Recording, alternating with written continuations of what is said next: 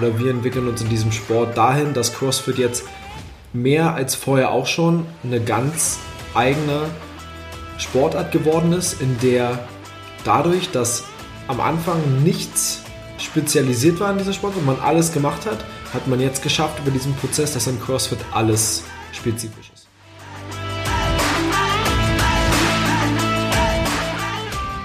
Herzlich willkommen zum My Performance Podcast, deinem Podcast für die beste Version von dir selbst mit Patrick Thiele und Fritz Reinke.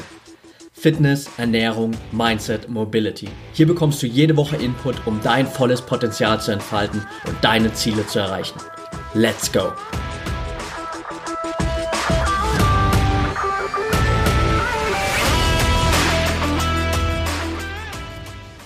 Welcome back hier beim My Performance Podcast. Mittlerweile zur 20. Folge und äh, passend zu diesem Anlass haben wir es auch mal wieder zu zweit geschafft, heute hier vorm äh, Mikro zu sitzen. Ja. Ist ja nicht so häufig. Yes. Ähm, lass uns direkt mal reingehen und auf unser heutiges Thema eingehen. Und wir haben vorher gesagt, wir wollen heute mal ein bisschen über CrossFit sprechen, beziehungsweise über die Entwicklung von CrossFit, äh, wo das Ganze hingeht und wo es sich jetzt schon natürlich hin entwickelt hat und was so der große Unterschied auch noch ist zu vielleicht anderen äh, Sportarten. Vielleicht willst du kurz reinstarten, Fritz. Du hast im Vorfeld schon gesagt, ähm, für dich ähm, ist das Thema eher mehr gerade CrossFit als Sport und nicht mehr CrossFit als, nennen wir es mal, Event. Ähm, Vielleicht willst du da kurz mal so, eine, so einen kleinen Überblick geben. Ja, ich glaube, CrossFit, ähm, wir reden darüber sehr, sehr viel und das ist auch in unser aller Munde, weil wir alle aktiv CrossFit trainieren. Mehr oder weniger, weil ich glaube, dass CrossFit sich über diesen Punkt hinaus entwickelt hat, dass jeder irgendwie so ein bisschen CrossFit macht und das für seine, seine Leidenschaft oder seine Spezialsportart irgendwie nebenbei nutzt. Ähm, ich glaube, CrossFit ist jetzt an dem Punkt eine Spezialsportart geworden. Also man kann nicht mehr von dem Sport von Fitness sprechen und davon, dass CrossFit Fitness äh, allround testen würde, sondern ich bin der festen Meinung, CrossFit testet deine Fähigkeit im CrossFit. Da wir, wenn wir uns CrossFit angucken in der Entwicklung, wird es, was den Anspruch an den Athleten angeht, immer krasser. Also es wird nicht aerobe Kapazität und Maximalkraft und Kraftausdauer und Mono, monostrukturelle Dinge werden nicht getestet, sondern es werden hochkomplexe Abläufe getestet. Das ganze olympische Gewichtheben, Rudern, Radfahren, Laufen. Ähm, fehlt nur noch, dass man richtig tonen müsste ja. ähm, und nicht nur dieses Calisthenics-Zeug, was ich nicht klein machen will, aber es ist natürlich nicht so hoch anspruchsvoll wie olympisches Gewichtheben beispielsweise. Ähm, man entwickelt sich oder wir entwickeln uns in diesem Sport dahin, dass CrossFit jetzt mehr als vorher auch schon eine ganz eigene Sportart geworden ist, in der dadurch, dass am Anfang nichts spezialisiert war in dieser Sport und man alles gemacht hat, hat man jetzt geschafft über diesen Prozess, dass in CrossFit alles spezifisch ist. Also es ist eine Sportart, in der monostrukturelle Dinge und Kapazitäten prinzipiell gar nicht mehr getestet werden, weil sie immer nur hochspezifische Adaptionen, also eine Anpassung erfordern, was wir bei den CrossFit Games zum Beispiel gesehen haben mit dem Marathonrudern auf einem Ergometer. Das ist hochspezifisch. Es ist Ergometerrudern und dann noch ein Marathon. Das ist die Königsdisziplin ähm, auch im deutschen Ergometer-Rudersport. Und so, das haben wir eigentlich in fast allen Disziplinen, die CrossFit inzwischen umfasst, dass wir überall hochspezifische Abläufe haben, hochspezifische Leistungen auch. Ich glaube, bei den Games wurde, was Marathonrudern angeht, wurden wirklich Weltklasse, ähm, Weltklasse-Resultate ähm, generiert oder einfach abgerufen und das bei Athleten, die, die ja noch ganz viele andere Dinge irgendwie bekommen und ganz andere Dinge auch noch können. Ich meine, das, die sitzen nicht nur auf dem Rudergerät, sondern die machen das so, ich sage mal nebenbei, weil die alles irgendwie nebenbei machen. Aber sie sind über den Punkt hinaus, dass man sagt, sie machen alles so ein bisschen, sondern sie machen alles extrem viel. Und damit sind sie jetzt auf einem Niveau, wo man nicht mehr davon sprechen kann, dass CrossFit ein Sport wäre, in dem man einfach mal reinkommen kann mit einem gewissen sportlichen Background und dann die Hütte abreißen kann, wie es vielleicht ähm, so einige auch gemacht haben. Rich Frowning ist inzwischen lange wahrscheinlich bei den Einzelathleten nicht mehr dort, wo er hätte noch sein können vor zwei, drei Jahren. Und auch das Beispiel Matthew Fraser, der jetzt allen äh, den Kopf abreißt nach wie vor. Ähm, diesen Typ von Athleten, der einfach so reinkommt und wo man das Gefühl hat, dass er von heute auf morgen die Welt verändert, wird es definitiv jetzt nicht mehr geben. Das, die, die Entwicklung dieser Sportart ist so weit, dass man wirklich Zeit und sehr, sehr viel Geld darin investieren muss, überhaupt in dieser Sportart mitspielen zu können.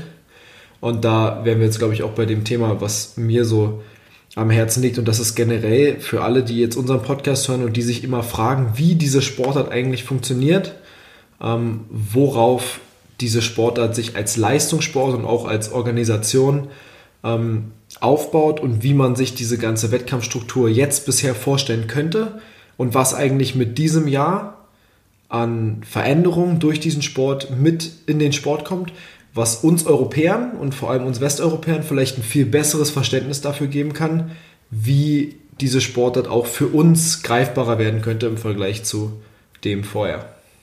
Ja, absolut. Ja, du hast äh, im Vorgespräch, wo wir ein bisschen so ein paar Fragen mal hier analysiert haben, ähm, so schön gesagt, so der klassische europäische Vereinssport oder der klassische europäische Spitzensport, sei es jetzt Handball, Fußball, ähm, all, die, all die Sachen, die so mega präsent sind. Ähm, Tennis auch auf jeden Fall ein Beispiel dafür, sind so Spitzensport aus Vereinen und CrossFit ist eher so ein Spitzensport aus Kommerz heraus. Wie genau meinst du das? Richtig. Ähm, ich würde den ganz großen Vergleich erstmal ziehen und würde amerikanischen Spitzensport mit europäischem Spitzensport einfach mal vergleichen. Und ich würde als Beispiel mal in Amerika vielleicht, vielleicht rede ich jetzt sehr viel auf die Füße, ich würde mal American Football als amerikanische Nationalsportart nehmen und würde mal Fußball als, Welt, als West, nicht Weltsportart, sondern westeuropäische Sportart nehmen, Galionsfigur der Sportarten und mal kurz aufschlüsseln, wo der Unterschied im, zwischen dem amerikanischen Sport und dem europäischen Sport liegt. In Europa haben wir eine Struktur, vor allem in Deutschland, die durch Vereinsstrukturen, also das sind ja alles Vereine sind alle staatlich gefördert, das sind also quasi mehr oder weniger wohltätige Strukturen, die jedem Kind und jedem Jugendlichen für ein Unkostenbeitrag, sage ich mal, es ist verdammt wenig, ermöglicht, einen gewissen Sport zu betreiben. Beim Fußball ist das Beispiel am besten, weil man braucht für Fußball nicht besonders viel. Und dafür, dass Vereinsstrukturen schaffen, durch sehr viel auch ähm, freiwillige, wie heißen die denn? Die Freiwillige Helfer? Freiwillige Helfer, da gibt es ja so ein deutsch, schönes deutsches Wort, das mir gerade nicht einfällt. Ähm, das Ehrenamt Ehrenamt, durch ehrenamtliche Trainer und ehrenamtliche Beteiligung natürlich viele Vereine in Deutschland überhaupt funktionieren. Und dieses gesamte Gerüst des Profifußballs am Ende darauf basiert, dass wir Vereinstrukturen haben, wir haben eine Ligastruktur und wir haben die Möglichkeit, dass jeder einen Sport auf einem gewissen Niveau betreiben kann, als Kind und auch als Erwachsener angefangen und relativ unabhängig davon, wie gut er ist oder wie schlecht er ist am Anfang, die Möglichkeit hat auch aufzusteigen. Das heißt, durch diese Vereinsstruktur ist es auch immer wieder möglich für Kinder und Jugendliche und auch erwachsene Vereine zu wechseln, wenn sie Talente sind. Sie können dann zu einem besseren Verein, sie können in einer höheren Liga spielen. Vereine können auch aufsteigen, wenn sie, wenn sie sich verbessern. Und somit haben wir ja, unabhängig davon, wie viel Kommerz in den Profiligen des deutschen und westeuropäischen Fußballs sind, und das ist weit mehr als im amerikanischen Fußball. Also da sind, das sind Dimensionen, die dazwischen sind, sonst würden ja die Kataris auch in Amerika Fußballvereine fördern und nicht PSG und Barca und Bayern, ja. ähm, ist eine ganz klare Rechnung. Das ist aber jetzt ein Thema, das müsste man mit jemandem besprechen, der sich da auskennt. Da könnte man sich mal Football Leaks, den Podcast anhören, den jetzt äh, von der NDR, ich glaube vom NDR. Ja, ich glaube. Ziemlich cool. Wem, für, wen, wem, für wen das was ist, das ist auf jeden Fall was für Fußballnerds. Ähm, jedenfalls basiert der europäische Sport auf Breitensport. Das bedeutet, wir haben sehr, sehr viele Breitensportvereine, Vereine auf einem sehr niedrigen Leistungsniveau, mit sehr viel kulturellem Hintergrund, dass Menschen zusammenkommen, Menschen zusammen Fußball spielen und daraus, aus der Auswahl dieser Menschen resultiert, unabhängig von unseren Schulen, wohl bemerkt, der Spitzensport. Das heißt, Kinder gehen außerhalb der Schule zu einem extra Verein, machen da ihren Sport und treffen dort Menschen, die nicht auf ihrer Schule sind. Das mit der Schule spreche ich an, weil nun gucken wir uns mal die ganze Geschichte im Ausland an, in Amerika. In Amerika gibt es Spitzensport. Es gibt die NFL, National Football Leagues, die hat 50 Teams. Die 50 Teams haben fast alle, ich glaube, sie haben alle einen Privatbesitzer und der Privatbesitzer gibt dem ganzen Budget von keine Ahnung. Es gibt ein paar Milliarden, die äh, jeder Verein, glaube ich, zur Verfügung hat, oder sind es ein paar hundert Millionen. Die Zahlen sind eigentlich gerade relativ egal und man kann Spieler halt draften. Das heißt, du kannst ja aus dem Land Spieler aussuchen, die du dir reinholst. Du kannst sie mit Vereinen tauschen. Und es gibt noch eine zweite Liga, eine D-League. Aber darunter gibt es keine fest organisierte Ligenstruktur, die darauf basiert, dass Breitensport, dass Spitzensport aus Breitensport resultiert. Das bedeutet in Amerika und zumindest all das, was für uns ersichtlich ist, gibt es als Vereinssport keinen Breitensport. Es gibt alles privat organisierte Hobbyligen, das gibt es in Deutschland ja auch in den Sportarten, aber es gibt keinen wohltätigen Breitensport auf einer Vereinsbasis, wie wir es, wie wir es in Deutschland oder auch in Frankreich und England kennen, sondern es läuft alles in Amerika über die Schulen. Es gibt die Highschools, College, all diese ganzen, die Universitäten, die alle ihre Sportteams haben und dann dort die Kinder fördern, bis sie vielleicht Profi werden. Dadurch, dass es aber alles mit den Schulen zusammenhängt und stellen wir uns vor, jemand ist an dem Punkt, wo er nicht Profi wird und seine Schule fertig ist und er hat vielleicht seinen Abschluss gar nicht so richtig gemacht, weil er ja immer nur Football spielen wollte. Was wir da sehen, und das ist in einem ganz, ganz großen Anteil, wenn die es nicht in die Profiliga geschafft haben, fallen die wieder dahin, wo sie herkommen. Und da sprechen wir in Amerika, genauso wie auch in Europa und im deutschen Fußball, davon, dass Kinder ihre gesamte Zukunft darauf aufgebaut haben, vielleicht Profi zu werden, ja, in Deutschland landen diese Sportler in Liga 4, 5, wo sie noch so ein bisschen aufgefangen werden und noch ein bisschen Geld bekommen, ehrlich gesagt richtig Geld bekommen, um die Kurve nochmal zu kriegen. In Amerika sind sie im College ganz, ganz oben und fallen dann nach ganz unten zurück. Ja. Da gibt es kein Auffangsystem. Da gibt es keine dritte, vierte, fünfte, sechste, siebte Liga, die unbedingt diese Spieler haben will. Das gibt es da nicht. Das gibt eine riesen Blase. Ich werde Profi, wenn die Blase platzt, ist die ist vorbei. Und das ist der Unterschied, warum CrossFit auch so eine typisch amerikanische Sportart ist.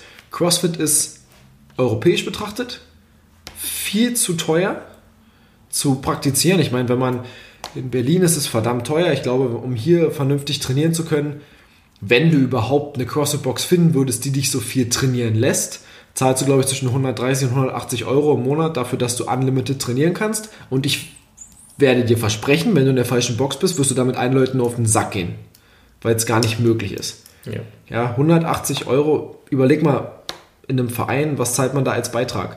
Ich würde mal sagen, maximal 35 Euro in einem, in einem Monat bei Vereinen, die, die wirklich viel, viel zu bieten haben. Und die haben aber nicht das, was ein CrossFit ja, ich was zahle jetzt, Studio hat. Ich zahle jetzt immer noch für meinen Verein, für den ich ab und zu mal kicke daheim, äh, 96 Euro im Jahr. Ja. Um mal die Relation zu betrachten, warum CrossFit für Europa, also als Sport, als Leistungssport für mich als Europäer nicht, nicht da ist, wo Leistungssport hingehört. Weil für mich gehört zu Leistungssport ganz klar irgendwo der Fakt hin, dass auch Menschen daran, daran Zugriff haben können, die vielleicht nicht die großen Ressourcen haben. Und ich finde, es ist ein, es ist ein Riesenproblem für uns, für uns Europäer, dass wir sagen, ich will nicht, dass jemand einen Sport nicht machen kann, weil er ihn sich nicht leisten kann. Da ist mir Bodybuilding fast lieber. Ein Fitnessstudio bei McFit oder Superfit, 16 Euro ist was anderes. Das kann ja. sich fast jeder leisten. Und da hast du, ehrlich gesagt, viel mehr und teures Equipment und Geräte und all so ein Scheiß, den wir als CrossFit natürlich nicht brauchen, weil wir, keine Ahnung, unseren CrossFit-Spaß trainieren. Aber im Endeffekt ist CrossFit dadurch, dass man keine Vereinsstruktur hat, in einer sehr schlechten Position um in Europa als Sportart Fuß zu fassen. So als Bewegungstherapie und wir wollen alle super aussehen und das ist natürlich für mich auch der gesündeste von allen Sportarten, wenn es darum geht, seinen Körper auszubilden. Aber nur, wenn man sich das Ganze leisten kann. Ja, absolut. Das ist natürlich ein äh, krasser Unterschied und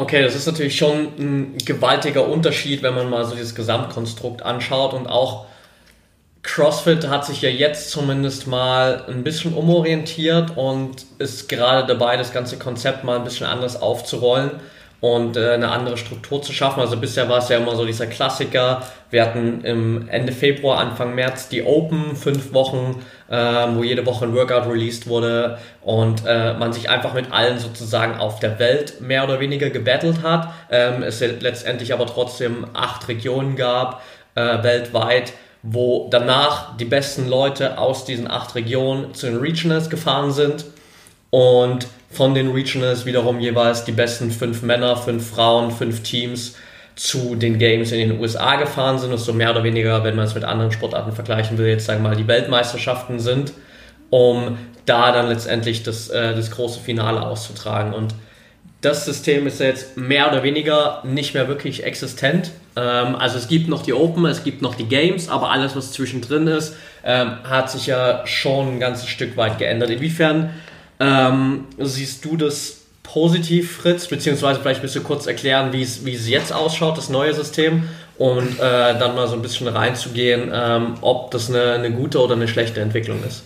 Das ist eine sehr gute Frage, denn dieses System ist ja leider und für uns alle, auch für uns, die jetzt vielleicht darüber berichten oder sich damit beschäftigen, es ist für uns ja nicht klar ersichtlich, was passiert gerade. Ich kann es mir gut vorstellen, ich habe auch eine klare Idee, wo es hingeht, aber ich kann jetzt Dinge sagen und es kann sein, dass in drei Wochen irgendwas rauskommt und was ich denke, ist totaler Bullshit.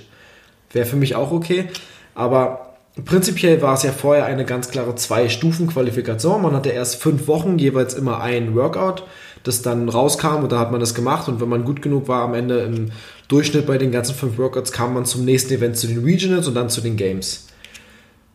Was am Ende bedeutet hat, man hatte sehr lange Zeit zu trainieren und ähm, sich vorzubereiten darauf, dass die Open kamen. Da muss man fünf Wochen lang liefern.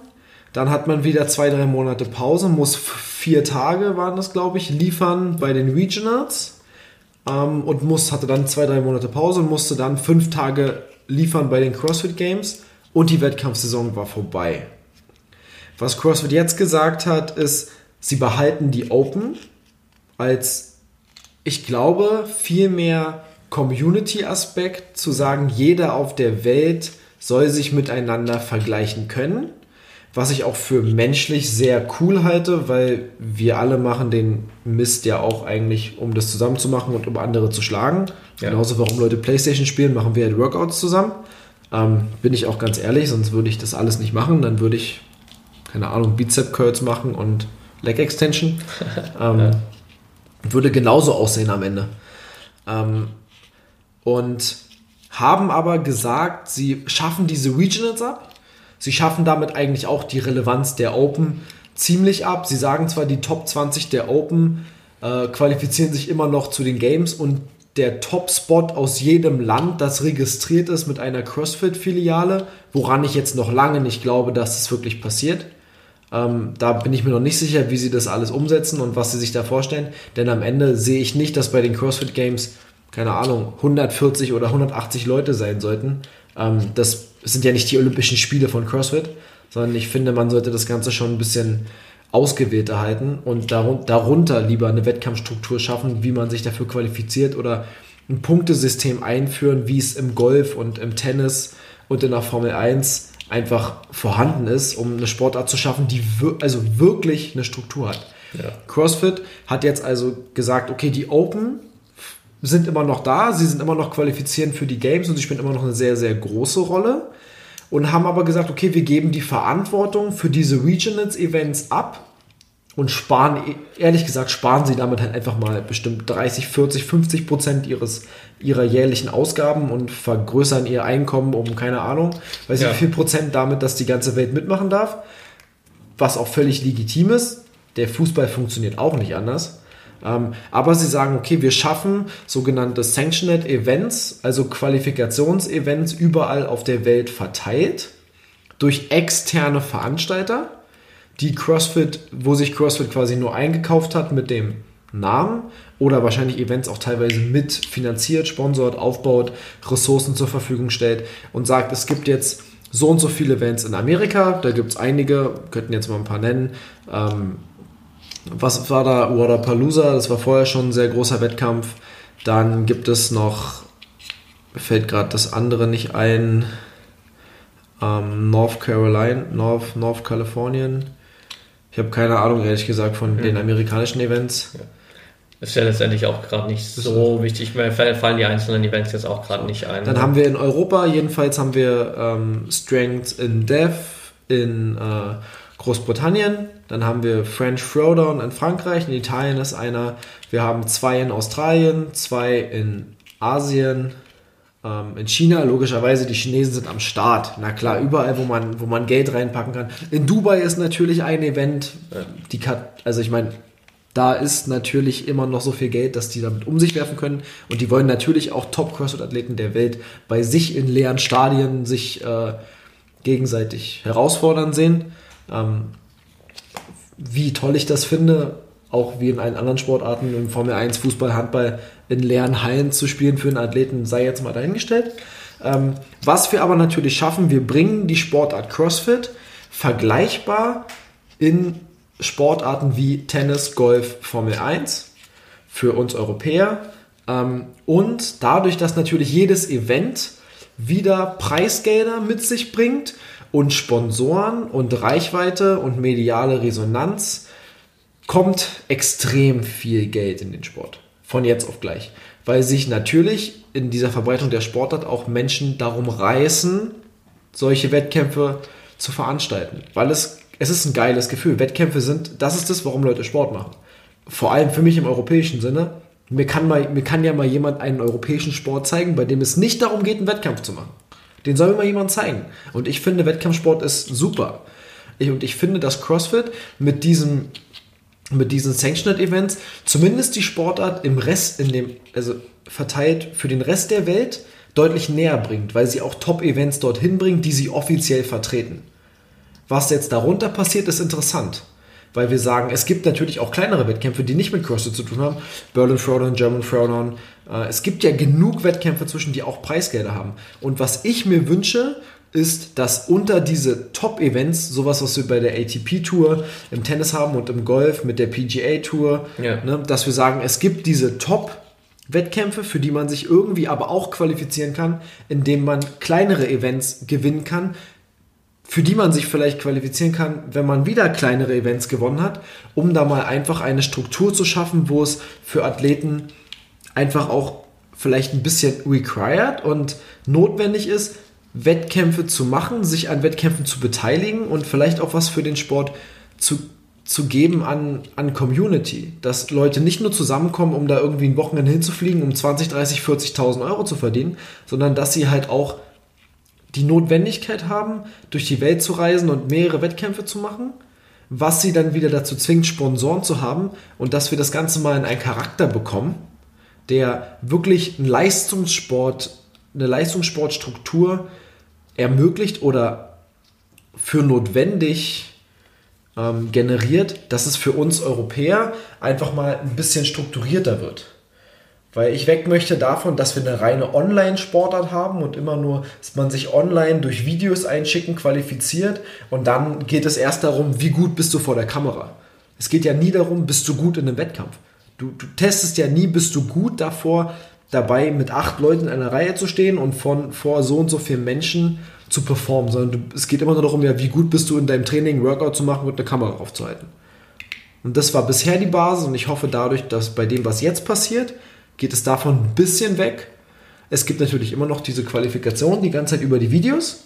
Ähm, aber ich hoffe, dass sich diese Struktur jetzt erweitert und irgendwann hat man vielleicht die Möglichkeit, auch schon viel früher Events zu machen, über die man sich dann zu größeren Events qualifizieren kann. Und was ich mir daraus hingehend natürlich wünschen würde, wäre, dass daraus ein Vereinssport, ein richtiger Sport entstehen kann, der staatlich so gefördert ist, dass mehr Menschen Zugriff darauf haben, solche Wettkämpfe zu machen. Ja, absolut. Also der Schritt geht, denke ich mal, schon definitiv in die richtige Richtung äh, und das äh, mehr in die breite Masse zu bringen, ist natürlich immer noch ein weiter Weg bis auf ein Level, ähm, wie, wie es wir jetzt hier vielleicht in Europa mit Fußball kennen. Eine abschließende Frage vielleicht noch, ähm, bisschen mal abseits dieses eines, also dieses Themas, sondern mit Hinblick auf die, auf die einzelnen Athleten. Wenn jetzt hier jemand zuhört, der wirklich Potenzial hat, äh, zu den Games zu fahren. Und für den es das große Ziel ist, zu den Games zu fahren. Was ist deine Meinung? Sollte er sich über die Open qualifizieren und alles in diese fünf Wochen packen? oder alles in ein oder zwei von diesen Qualifikationsturnieren? Ich glaube, dass es sehr schwer ist. Ich würde jetzt erstmal fragen, wo kommt er her? Kommt er, da er in den Open gesagt ist, der erste aus jedem Land der Welt, das eine Box hat, ähm, qualifiziert sich automatisch für die Games? wenn er aus einem Land kommt, wo er außer Konkurrenz ist und, sich, und sicher eine Chance hat, dass er wirklich Erster wird, sollte er dort Erster werden. Ansonsten, wenn er die Chance hat, Top 20 in der Welt bei den Open zu werden, sollte er sich darauf konzentrieren. Das würde für mich jetzt aber bedeuten, er ist schon Games-Athlet. Und für alle anderen, die es ist ganz einfach. Wenn man, wie, wie viele Sanctioned Events haben wir? Zwölf. Zwölf Sanctioned ja. Events? Ist egal welche Zahl. Wenn du zu den Top 20 der Welt gehörst und bei den Games warst, würde ich sagen, wenn du nicht in einem Land wohnst oder irgendwo emigrieren willst, wo es noch keine Box gibt, um da eine Box aufzumachen, das wäre für mich jetzt, also ich könnte das machen, ich, wenn ich irgendwie nach, keine Ahnung, äh, Nicaragua gehen würde oder nach Kenia und wenn es dann noch keine Box gibt, mache ich eine Box auf, dann schaffe ich es zu den Games und fliege dann bei den Games am ersten Tag raus. Das wäre natürlich eine Option für mich, ja. weil besser bin ich nicht. Ähm, aber für alle anderen, die noch hoffen, über diesen Games-Prozess zu den Regionals und da was zu reißen, ist es vorbei. Es ist einfach vorbei. Dadurch, dass die ganzen amerikanischen super top Mega-Athleten, die in den, die in den Open gefühlt Platz 1 bis 40 belegen, und dann nur nicht zu den Games kommen, weil sie bei ihrer Region dann rausgeflogen sind und es vielleicht zwei, drei Europäer gibt, die in der Top 20 und ein paar Australier und Kanadier, um die jetzt mal nicht irgendwie hier zu vergessen, dass es die gibt. Da gibt es zwar nur zwei, aber es gibt sie. Ähm, es gibt diese Athleten und die kommen halt zu diesen Sanctioned Events und das ist unmöglich jetzt gerade. Also ich sag, natürlich ist es kann immer diese außergewöhnlichen Supertalente geben, aber jetzt gerade glaube ich in der ersten Saison wo wir nicht wissen, wie das Ganze funktioniert. Wir wissen nicht, welcher Belastung die ganzen Top-Athleten ausgesetzt sind. Wir wissen nicht, wie sie das verkraften. Ich bin der Meinung, diese haben alle genug Berater und genug Sponsoren und genug Geld und genug Menschen, die sie, die sie unterstützen, dass die ganzen Top-Athleten sich über die Sanctioned Events qualifizieren werden. Und dann aus den Open, wenn die wirklich jeden aus der Welt da irgendwie ähm, hinlassen, den ersten, dann wird es halt den ersten, wird's halt ein CrossFit Circus und nicht CrossFit Games, wenn dann irgendwer hinkommt, der nicht dem Leistungsniveau entspricht. Also das Einzige, was ich sagen würde für jemanden, der jetzt nicht sicher ist, dass er in der Weltspitze mitspielen kann, vielleicht anhand der Open-Werte oder was auch immer, würde ich sagen, emigrieren ein Land, wo es noch keine Box gibt, macht eine Box auf und macht bei den Open mit. Da hat man ja jetzt noch genau drei, zwei Monate Zeit. Das halte ich für sehr unrealistisch. Aber ansonsten glaube ich, dass es, so wie es jetzt steht mit den Open, mit den Games und mit den Sanctioned Events, es ist einfach wahnsinnig schwer zu sagen, was man machen sollte. Ich glaube sowieso, dass man erstmal anfangen sollte, Wettkämpfe zu machen, zu gucken, kann man einen German Throwdown gewinnen? Dann kann man gucken, okay, überhaupt das zu gewinnen ist schon unfassbar. Ja. Wenn man überlegt, dass da auch Regionals ehemals und Games-Athleten einfach mitmachen und eingeladen werden und einfach mal ein bisschen Taschengeld mit abholen. Und dann sollte man versuchen, sich für ein Sanctioned Events zu qualifizieren und gucken, wie gut ist man denn. Natürlich kann man ja denken, man gewinnt es, aber wenn man nach Dubai kommt und dann ist da Cole Sager eingeladen und dann ist da Matt Fraser eingeladen und dann, keine Ahnung, sind da die Top 10 der Welt eingeladen.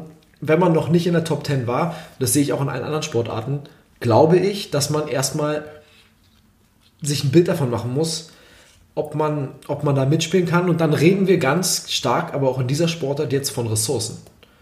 Also wir reden wirklich von Ressourcen und jetzt wird der Sport halt extrem teuer, weil wir nicht mehr nur die Mitgliedschaft haben, irgendwo zu trainieren, das ist ja fernab, wir haben Supplements, wir haben Trainer, wir haben Physiotherapie, wir haben all so eine Dinge, die ja, das kostet Geld. Ja, das kostet richtig Geld. Du brauchst Coaches, du brauchst einen Therapeuten, du musst zu den Events, du musst auch irgendwie so viel trainieren können, dass du nicht mehr arbeiten musst. So, und dann reden wir in einem Jahr von Kosten, die man bestimmt hat, wenn wir jetzt in Berlin leben würden. So eine Saison kostet bestimmt 60.000, 70.000 Euro. Ja. Dafür, dass man nicht arbeitet. Und entweder hat man reiche Eltern ähm, oder man hat krasse Sponsoren. Aber die hat man, glaube ich, nicht, wenn man nicht schon Topathlet ist. Ja. Und ich glaube, es ist jetzt ein Sport, der sich dahingehend entwickelt hat, dass niemand mehr einfach von sich aussprechen sollte, ich will zu den Games, sondern erstmal liefern sollte und erstmal Wettkämpfe machen sollte und irgendwie eine Nummer werden und sich Sponsoren suchen soll und gucken soll, dass er irgendwie medial Präsenz bekommt und sich darüber finanzieren kann. Und ich würde jetzt niemals mehr aussprechen zu sagen, hey, ich will zu den Games, weil das wurde einfach von heute auf morgen verdammt unrealistisch, da überhaupt mitspielen zu können, wenn man nicht, also vor allem wenn man in Europa lebt, weil hier dieses ganze alles einfach ein bisschen anders funktioniert als in Amerika. Wir wohnen nicht irgendwo auf dem Land und haben eine Scheune, die wir voll mit Equipment schmeißen können ähm, und können mit Waffen rumballern, durch die Gegend rennen und Autos fahren und es gibt halt in Europa gewisse Regeln, die wir einhalten müssen. Es ist sehr schwer, eine Location zu finden. Es ist sehr schwer, einfach zu machen, was man will. Und in Amerika habe ich zumindest das Gefühl, es ist deutlich leichter zu machen, was man möchte. Und deshalb ist es auch so eine Sportart, die da sehr gut hinpasst und okay. daherkommt. Ja. Also als Fazit ähm, würde ich mal sagen, wenn man zu den Games will, sollte man sich in, aller, in allen Richtungen den Arsch aufreißen und versuchen, sich irgendwo zu qualifizieren und erstmal zu gucken, wo man steht. Und wenn man richtig krass ist, würde ich sagen, äh, ich würde mir ein Sanctioned-Event aussuchen, ähm, das ich versuche. Ich würde als Deutscher versuchen, bei, in den Open Erster zu werden. Ähm, und ansonsten, wenn es nicht klappt, würde ich gucken, okay, wie viel Zeit und Geld bin ich bereit, in den nächsten fünf bis zehn Jahren in einen Sport zu investieren. Und ich glaube, dann werden sehr viele sehr schnell auf den Punkt kommen zu sagen, okay, ich gehe vielleicht auch zu einer anderen Sportart. Vielleicht Gewichtheben, ne, Leichtathletik, so alles Sportarten, wo man vielleicht ein bisschen Erfolg haben kann. Das große Geld wird man in den Sportarten verdienen, wenn man in der Weltspitze ist, definitiv. Da wird es jetzt sehr, sehr, sehr viel Geld geben und es ist sehr lukrativ. Aber man muss auch immer abwägen, wie viel der Sport kostet. Und es wird wenig Geld durch Vereinsstruktur hereingeflößt werden. Es wird alles sehr privat sein und ähm, es ist immer noch sehr, sehr schwierig, da jetzt irgendwie zu sagen, was der beste Weg ist. Aber es ist zumindest mega spannend für uns. Absolut. Also, ähm, ihr, das hat, glaube ich, jeder schon gemerkt anhand deiner Antwort, äh, wie viel da eigentlich dahinter steckt und was, äh, was das für ein spannender Prozess ist. Wir werden da auf jeden Fall dranbleiben und es wird sicherlich heute hier nicht die letzte Folge gewesen sein, wo wir darüber sprechen, gerade auch mit Hinblick darauf, dass dann eben äh, dieser ganze Prozess zum ersten Mal so eigentlich im äh, nächsten Jahr dann abläuft so und äh, wir einfach mal gucken, wo der Weg dahin geht auch. In dem Sinne war es das für heute, würde ich sagen. Und äh, wenn ihr Bock drauf habt, noch mehr Content von uns zu bekommen, dann könnt ihr das natürlich auf vielen anderen Kanälen noch tun. Also folgt uns super gerne natürlich auf Social Media unter @myperformancecoaching oder unseren eigenen privaten Profilen, die findet ihr auch alle in den Show Notes. Ansonsten gibt es natürlich auch noch unseren Blog, da kommt aktuell zweimal die Woche was Neues raus, richtig cooler Content von Isabel. Und unseren Podcast beziehungsweise auch ähm, andere Sachen wird es jetzt auch demnächst äh, auf YouTube geben, beziehungsweise das erste Video ist da schon online. Und äh, wir werden natürlich da für euch noch ein bisschen Content nachliefern, damit ihr auch äh, da ab und zu mal auf YouTube von uns ein bisschen was hört. In dem Sinne, bis zum nächsten Mal und wir hören uns wieder.